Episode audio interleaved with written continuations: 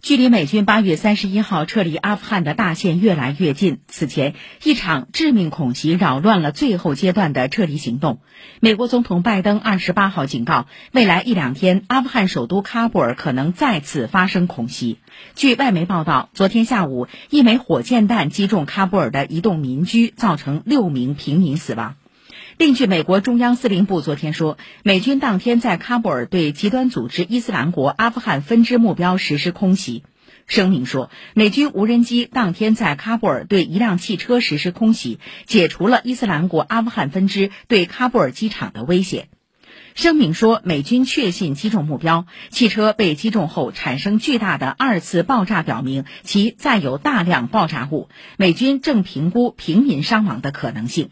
此外，昨天央视报道员经向部分遇难者家属核实，并综合阿富汗多家媒体消息称，当地时间二十六号发生在阿富汗喀布尔国际机场的袭击事件中，部分遇难者的死因并非自杀式袭击，而是在袭击发生后的混乱中被外国军队射杀。